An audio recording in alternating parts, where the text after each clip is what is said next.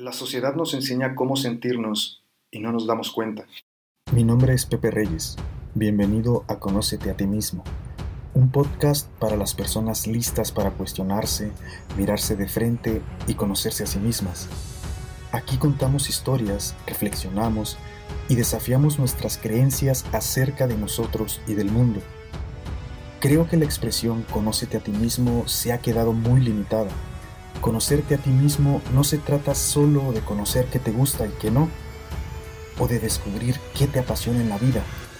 Y por eso hice este podcast, para intentar expandir el significado de esa expresión. Y para hacerlo, hablaremos de ciencia, espiritualidad, filosofía y una que otra vez de psicología. No soy ningún experto, yo también me estoy conociendo y me gustaría que continuáramos juntos este viaje de autodescubrimiento. Bienvenidos. Por un tiempo solíamos juntarnos a desayunar una o dos veces por semana. Ella, mi amiga, me contaba sus problemas y yo casi todo el tiempo me limitaba a escuchar. Ella era una chica muy emocional y yo en cierta forma tenía la facilidad para permanecer tranquilo mientras ella se daba rienda suelta contándome sus aventuras. En uno de los tantos desayunos que tuvimos por aquel tiempo, ella llegó particularmente afectada. Su papá estaba en el hospital. Creo recordar que era a causa de alguna complicación en el corazón, y además estaban contemplando la posibilidad de practicarle alguna operación. Ella estaba desconsolada y aunque trató de mantener la compostura, las emociones pudieron más y se soltó a llorar. Yo la escuchaba.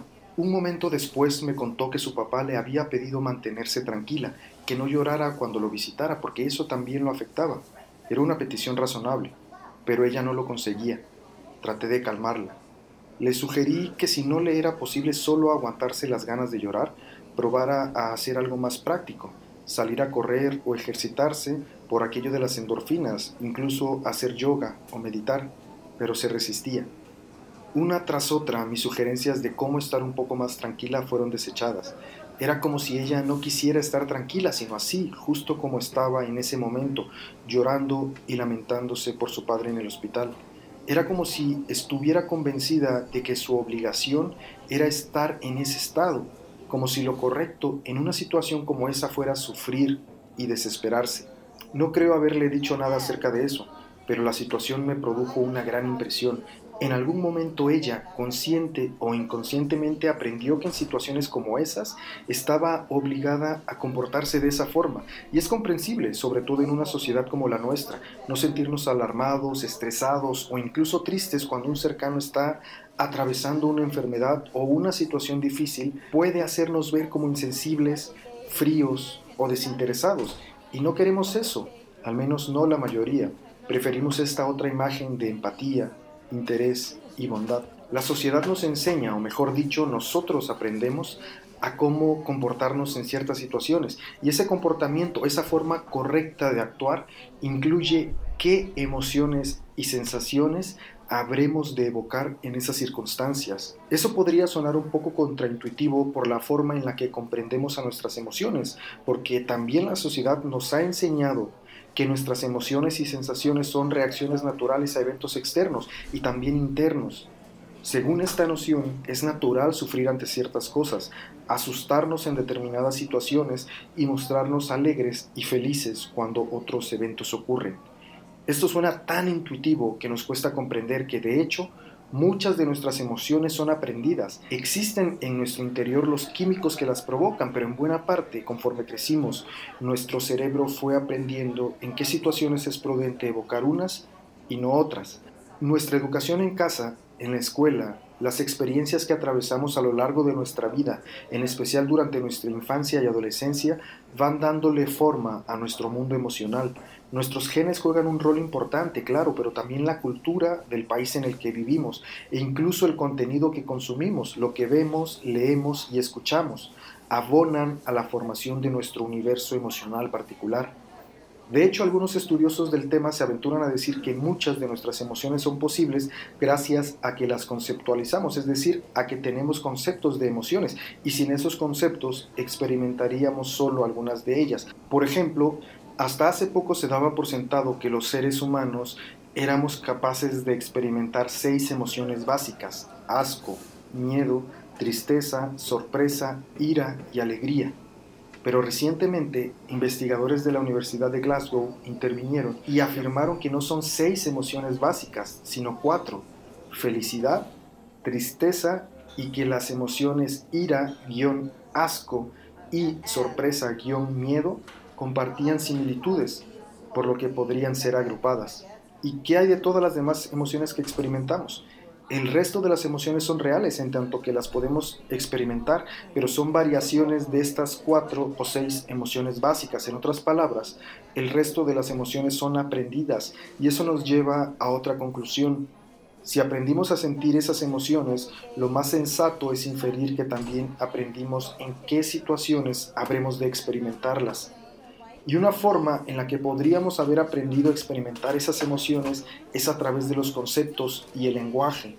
De hecho, explorar conceptos de emociones de otras culturas que no existen en la nuestra nos puede ayudar a comprender cómo nuestra cultura y sociedad, y por inferencia sus conceptos, tienen una gran influencia en la formación de nuestras emociones y en cómo las experimentamos. En el libro How Emotions Are Made, la neurocientífica Lisa Feldman nos habla de una emoción completamente desconocida para, supongo, la mayoría de nosotros. Probablemente no estés familiarizado con una emoción llamada lige.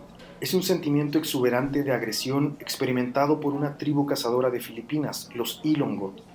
Liget implica un enfoque intenso, pasión y energía mientras persigues un desafío peligroso con un grupo de personas que compiten contra otro grupo. El peligro y la energía infunden un sentido de unión y pertenencia. Liget no es solo un estado mental, sino una situación compleja con reglas sociales sobre qué actividades lo provocan, cuándo es apropiado sentirlo y cómo otras personas deberían tratarlo durante un episodio. Para un miembro de la tribu Ilongot, Liget es una emoción tan real como lo son para ti la felicidad y la tristeza. Este ejemplo en particular me parece adecuado para hacer el punto de lo que ahora escribo, porque nos deja saber que una emoción puede ser de hecho aprendida y que además existen acuerdos sociales no explícitos que regulan en dónde está bien experimentarlas. Más adelante Feldman continúa. Toda sociedad tiene reglas para determinar cuáles emociones son aceptables, cuándo son aceptables y cómo expresarlas. En mi cultura estadounidense es apropiado sentir pena cuando alguien muere e inapropiado reírse cuando el ataúd cae al suelo. Una fiesta sorpresa es un momento para sentirse sorprendido y después alegre. Y si te enteras de antemano de tu propia fiesta, es apropiado fingir sorpresa al llegar.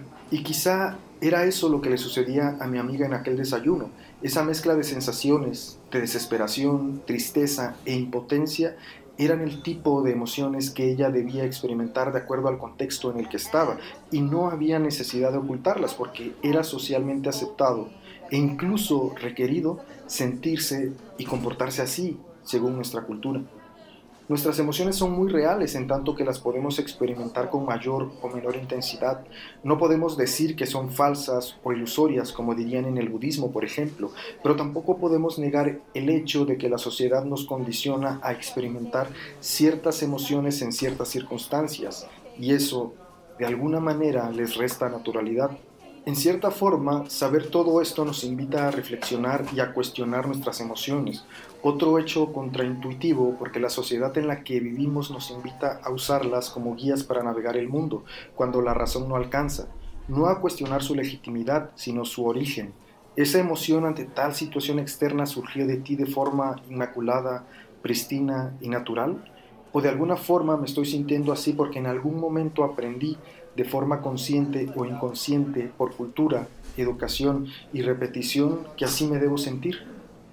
Sospecho que si mi amiga en el desayuno hubiera sabido un poco más acerca de la naturaleza de sus emociones y cómo la sociedad, la cultura y nuestra educación influyen en cómo nos sentimos, ella habría tenido un poco de espacio para cuestionar no la autenticidad de lo que estaba sintiendo, sino la utilidad de permanecer así y con suerte habría podido tomar una decisión con respecto a cómo se estaba sintiendo y actuar de forma distinta después, si se presentaba la ocasión. Y esa decisión que ella pudo haber o no tomado es la misma decisión que enfrentamos todos nosotros con las emociones que experimentamos. ¿Las aceptaremos como verdades incuestionables?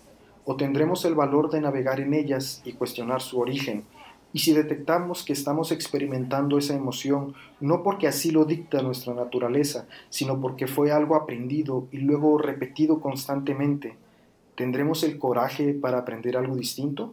Tú dime, ¿tú lo tendrás? Gracias por escucharme.